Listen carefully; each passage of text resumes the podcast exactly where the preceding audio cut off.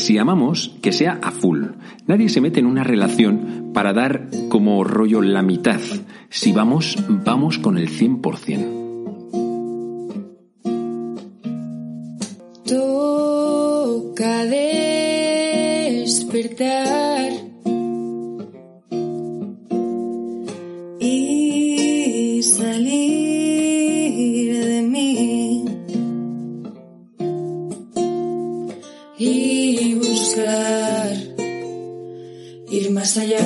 buenos días, yo soy el Padre Joaquín y esto es Al Lío, un podcast para gente despierta que quiere crecer, en el que te hablo de temas de fe, espiritualidad y estilo de vida.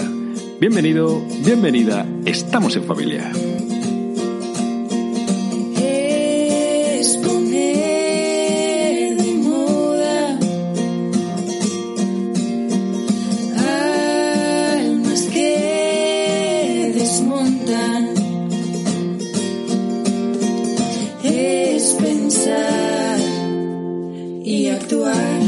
Inauguremos la sección desastres parroquiales, ¿por qué no? Resulta que llevo desde el domingo queriendo enviarte este podcast. Hice la grabación como todos los domingos por la noche, pero, pero fue imposible darle forma. Yo no sé qué es lo que pasó. A mí me ayuda una persona increíble, Edu, que, que, que, que luego es el que lo acaba de editar y le pone la musiquilla y tal, y, y que es una máquina. Pero nada, nada, imposible. Es que yo le mandaba una cosa, a él le llegaba otra cosa. Bueno, pues llevamos así dos días. Hoy es martes por la noche, estoy haciendo esta grabación, Dios mío, y además cansado. Pero sí tengo que deciros una cosa. Eh, me ha molado, me ha molado ver que había gente que me ha dicho, padre, jo, es que eh, no llegaba al podcast, no sé qué, qué ha pasado, qué tal. Eh, bueno, pues oye, por lo menos sé que hay gente que escucha el podcast. también, también digo, es una liada, porque yo sé lo que es que no salga un podcast y estás ahí en Spotify intentando refrescar y que no aparece. Y claro, pues es que no hay otra manera como de avisar, ¿no? Lo he dicho en Instagram, pero bueno, pues no todo el mundo se ha enterado. Así que eh, lo siento, ha sido totalmente ajeno a nuestro nuestras posibilidades o, o como sea. Ah, y también gracias porque algunos me habéis escrito diciéndome, padre, oye, que te puedo ayudar y no sé qué. Esto yo creo que ha sido una cosa del MP4 que se genera y no sé, no sé, yo no sé mucho de esto. Pero bueno, oye, que si os quiere, estáis ahí, eh, ¿qué pasa? Luego tenía que contaros en la sección Encuentros Parroquiales una de las cosas más bonitas que me pasan y es la desvirtualización. Es decir, encontrarme cara a cara con una persona que me sigue o a la que sigo. Y es que esto me ha pasado el fin de semana pasado. En las redes hay gente muy guay. Y aunque yo no soy muy de seguir, sí que es verdad que de vez en cuando te fijas en, en, una cuenta o en una persona y dices, oye tú, eh, qué persona más maja, qué simpática, qué buen rollo me transmite como, como una cierta, incluso conexión, no sé cómo decir, ¿no? Y, resulta que me ha ocurrido. Seguía a una persona desde hacía bastante tiempo y hemos quedado este fin de semana, nos hemos conocido, qué bonito, qué bonito porque además con, como con la oportunidad de conocernos más a fondo. Eso es muy guay. Luego también el mismo domingo, tanto por la mañana como por la tarde, vinieron unos chavales a conocerme, que eran también seguidores. Y eso me encanta, me conmueve, me parece de lo, de lo más increíble que existe en torno a toda esta mierdecilla, perdón por la palabra, de las redes sociales. Es que al final detrás de una cuenta hay gente. Incluso detrás de una cuenta que pueda ser un poco hater o lo que sea, hay personas, hay rostros, hay miradas. Eso, eso no se nos puede olvidar nunca.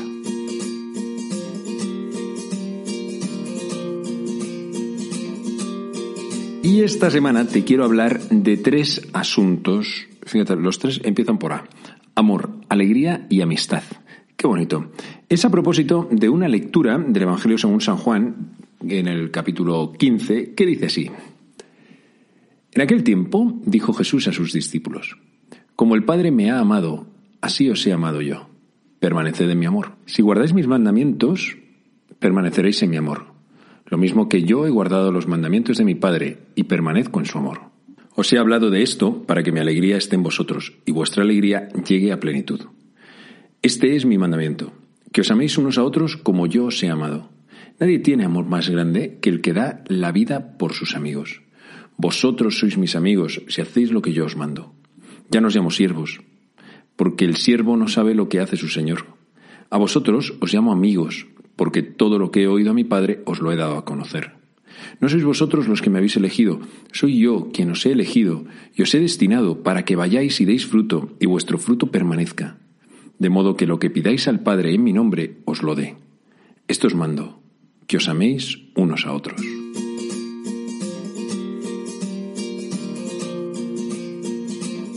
Creo que te tenía que haber dicho otro tema que es el del mandamiento.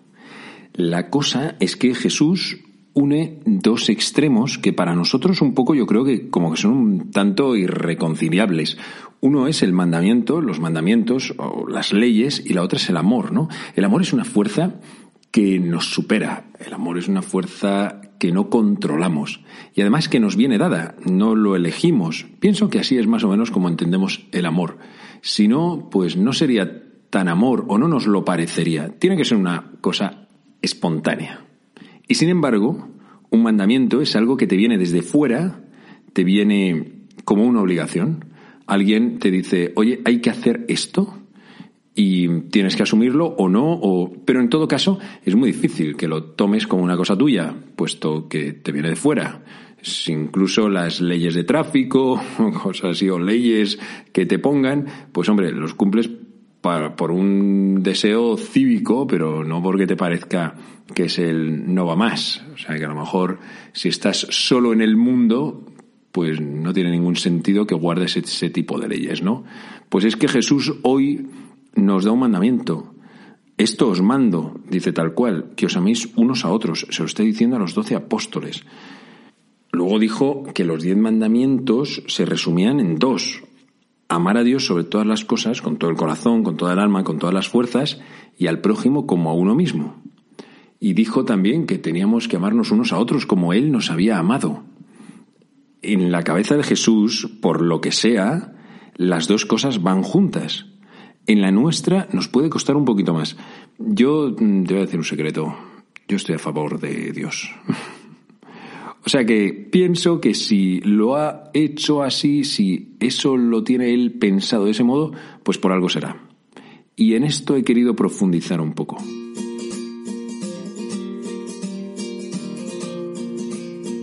Dios no manda nada, no nos manda nunca nada, sin darnos la posibilidad de que seamos empoderados para su cumplimiento por el Espíritu Santo que Él nos da. Es decir, él no es como un mal jefe o un mal profesor que te dice, tienes que hacer este trabajo, tienes que hacer este ejercicio, tienes que hacer y estudiate esto y allá te las apañes. No, Dios es que te pide algo y luego te coge de la mano y te dice, pero venga, vamos a hacerlo los dos juntos. Venga, vamos allá. Efectivamente, y esto tiene mucho que ver con lo que Él nos ha mandado también en las cosas relativas al amor. En otra lectura de la primera carta del Evangelio según San Juan, que sigue hablando un montón sobre el amor, tiene palabras como muy acertadas. Dice en el capítulo cuarto, en esto consiste el amor. No en que nosotros hayamos amado a Dios, sino en que Él nos amó primero. Esto es, no podemos amar a Dios nosotros los primeros porque el amor que nosotros le debemos a Dios es un amor, no sé cómo decirte, de respuesta, por ejemplo, algo así. Él nos ha amado y nosotros correspondemos a ese amor. Claro, imagínate, es que es muy difícil amar a Dios si tú no has sentido su amor. Y esto pasa mazo, pero muchísimo. Me atrevería a decir que la mayoría de la gente que va a misa los domingos jamás ha sentido el amor de Dios aunque hayan ido a misa durante 40 años, todos los domingos sin fallar, se confiesen, a lo mejor hasta tengan director espiritual o lo que sea. Si uno no ha sentido el amor de Dios, pues ¿cómo voy a amar a Dios? Esto, esto es lo primero. Claro, Jesús les está diciendo a unos determinados, a unas determinadas personas que tienen que amarle, gente que se ha enterado de ese amor que Dios les tiene. Claro, si si, si un día Imagínate, yo no te conozco, no sé quién eres, ¿no? Quién me, me está escuchando ahora mismo. Imagínate que, que, nunca has sentido el amor de Dios, pero, pero un día, porque le das una oportunidad, lo empiezas a sentir. Tu vida va a cambiar. En ese momento todo cambia, tu perspectiva de ver todo cambia. O sea, de repente aparece un elemento prácticamente desconocido a nivel emocional, mm, afectivo, que está por encima de todo lo demás, por encima de tus padres, de tu novio, de tu novia, de tu esposo, esposa, quien sea, por encima de todo el mundo, que te dice un te quiero incondicionalmente. ¡Wow! Claro, pues entonces empiezas a quererte tú a ti mismo, empiezas a perdonarte, empiezas a entenderte de una manera distinta también el mundo, las personas a las que amas y a las personas a las que odias. Todo lo ves de una manera totalmente distinta. Te sientes salvado por el Señor. Sientes que Él está a tu lado. Empiezas a sentir cosas a otro nivel. Y entonces es cuando le dices, sí, Jesús, yo quiero estar a tu lado. Y comienza una etapa de discipulado, empiezas a caminar a su lado. En ese momento Jesús te puede pedir que le quieras. Hombre, claro que sí, pero con todo el derecho. Es como si en una familia mm, resulta que están ahí dos esposos y, y el marido, o la mujer, ¿no? Pongamos el marido, empieza a tener un horario infernal de trabajo, pero luego, oye, las cosas se alargan que si una cenilla, que si, que si un plan de no sé qué, que si mis colegas me han invitado, que si, oye, pues la esposa tiene todo el derecho de decirle, hey, colega, quédate en casa, necesitamos tu atención, necesito tu cariño, necesito que estés aquí, que estés aquí a mi lado. Hombre, tienes todo el derecho a pedirlo. Es verdad que en la conciencia de amor que vivimos actualmente, se hace un poco más complicado. ¿Por qué el amor lo entendemos como un sentimiento? Como algo que no controlamos. Algo que te viene y que se te impone como una fuerza exterior que tú no puedes hacer nada. Algo así, estás absolutamente sometido a ella y ya está. Somos como víctimas del amor. Es curioso, ¿eh? porque no hay ninguna otra cosa que se nos imponga y ante la que no nos rebelemos pero con el amor como que nos dejamos, nos abandonamos un poco. No solo con el amor, también con otras pulsiones eh, como muy humanas, ¿no? Y bueno, pues sí que es amor, pero a un nivel demasiado básico y muy centrado en uno mismo. Te voy a poner un ejemplo. Hay frases que, a veces decimos, tenemos asumidas porque las escuchamos o a lo mejor las hemos llegado a decir. Si no son estas mismas frases, quédate con el concepto, ¿vale?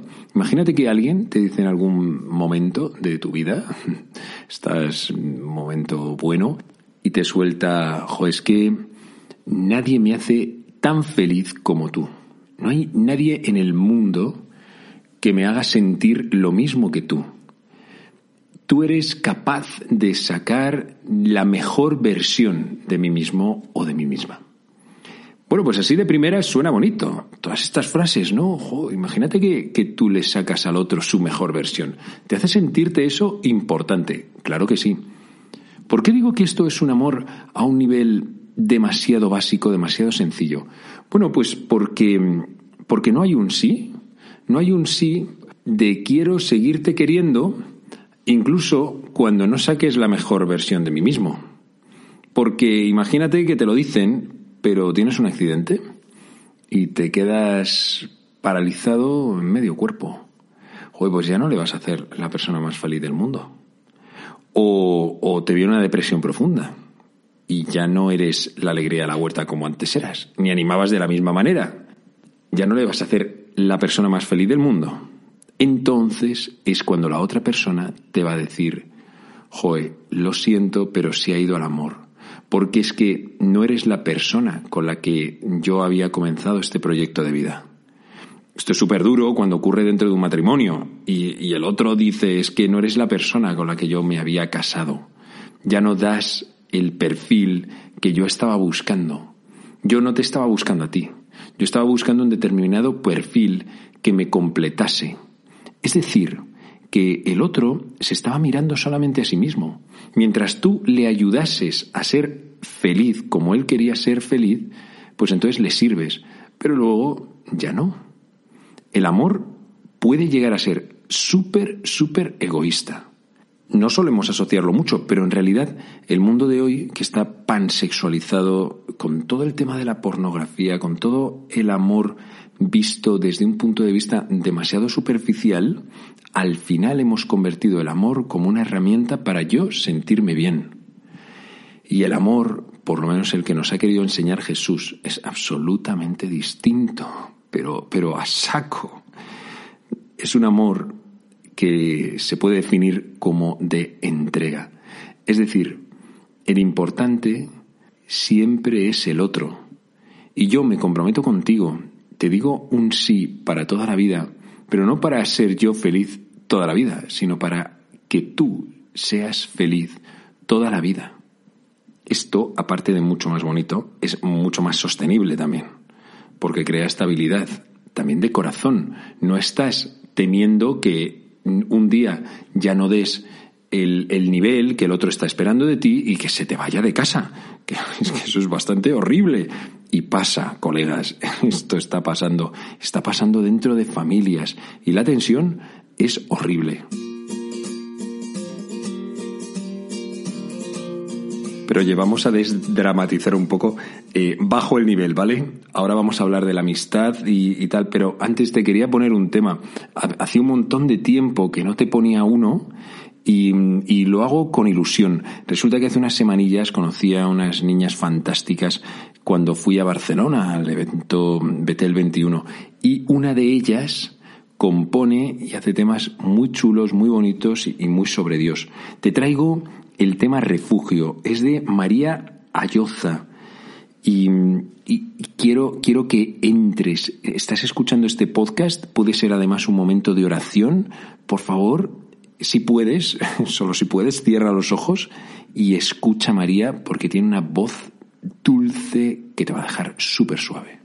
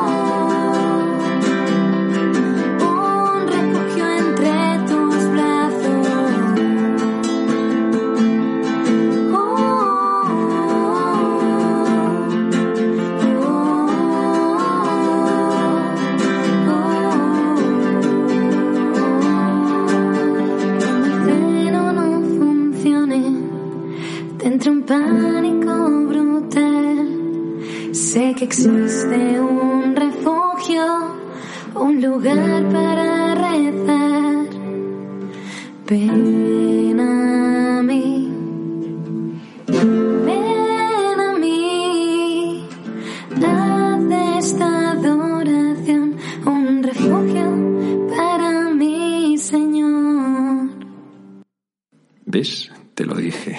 A mí me ha encantado el tema. Refugio. A María la encuentras en Instagram como arroba guion bajo Mary con Y B O guion bajo. Una fuera de serie.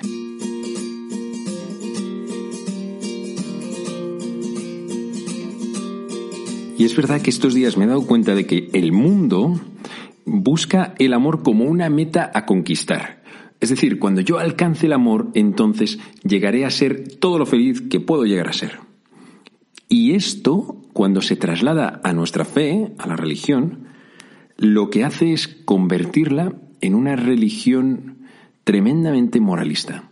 Es decir, que lo que nos han querido transmitir es que hay que amar, hay que amar y hay que hacer todo lo que conlleva amar, y hay que perdonar, y hay que dar a los pobres, y nos tenemos que entregar, y no sé qué. Y al final se nos olvida la esencia de lo que somos, porque estamos pensando siempre en lo que tenemos que ser y que no acabamos de ser. Vamos a volver atrás y vamos a ver cuál es nuestro origen, porque el amor no es la meta a alcanzar, es el origen que tenemos que descubrir. Está en nuestra esencia, está en nuestro origen.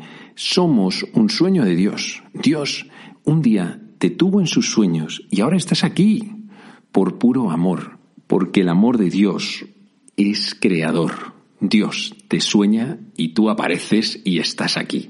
Dios te quiso. Ojalá viviésemos de esta realidad. Ojalá dejásemos de vivir en como intentando, no sé, como querer a todos y, pensásemos más en todo lo que nos ama Dios. Entonces, de verdad que luego lo de querer a todos los demás, querer a Dios y a, y a Dios por encima de todo, todo sería muchísimo, muchísimo más fácil. Lo que pasa es que solemos ir o empezar por el final, en vez de ir al origen. Quédate con esta frase. No es mía, ¿eh? Este Rubnik. El amor no es una meta a alcanzar, es origen que descubrir.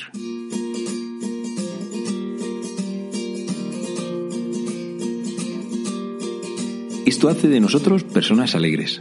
Una alegría que no es tanto un estado de ánimo, como algo que se parece mucho más a la felicidad. ¿Has sentido la felicidad alguna vez? ¿Has sentido esta alegría?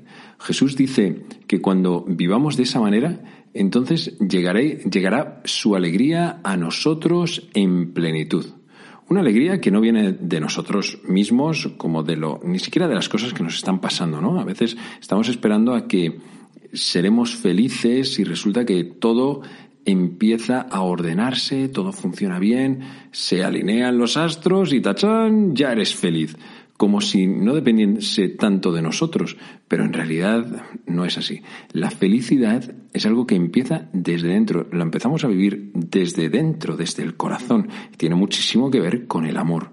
Repito, no una felicidad que es estado de ánimo. O sea, uno puede ser feliz y estar fastidiado y estar triste, y sin embargo es feliz, y estar sufriendo y tener una enfermedad y un drama en su entorno, y sin embargo es feliz. Porque la felicidad no es el estado de ánimo, eso es estar contento. Mm, el feliz no es el que siempre está contento. a veces lo decimos, ¿no? Este es un tío feliz que va a tú y luego tiene unos bajones tremendos. No es eso la felicidad. La felicidad es muchísimo más estable que un estado de ánimo.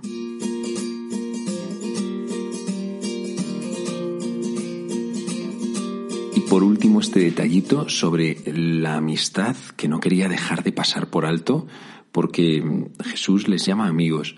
Dice, ya no os llamo siervos, porque el siervo no sabe lo que hace su Señor. Es decir, ya no quiero que vosotros seáis mis siervos, seáis como mis, una especie como de esclavos, ¿no? Jesús es Dios. Él nos podía haber tratado como le hubiese dado la gana, ¿no? Pero, pero no, no es lo que ha querido de nosotros. A vosotros os llamo amigos porque todo lo que me ha dicho mi Padre os lo he dado a conocer. Esto es precioso. Significa que somos sus amigos porque todo lo que Él lleva dentro de su corazón nos lo ha entregado. Es decir, que llevamos una relación con Jesús que es de intimidad. Él nos abre su corazón y nosotros podemos entrar en Él. Ahora solamente nos falta a nosotros abrir nuestro corazón para que Él pueda entrar en nosotros. Dile tú sí y a disfrutarlo.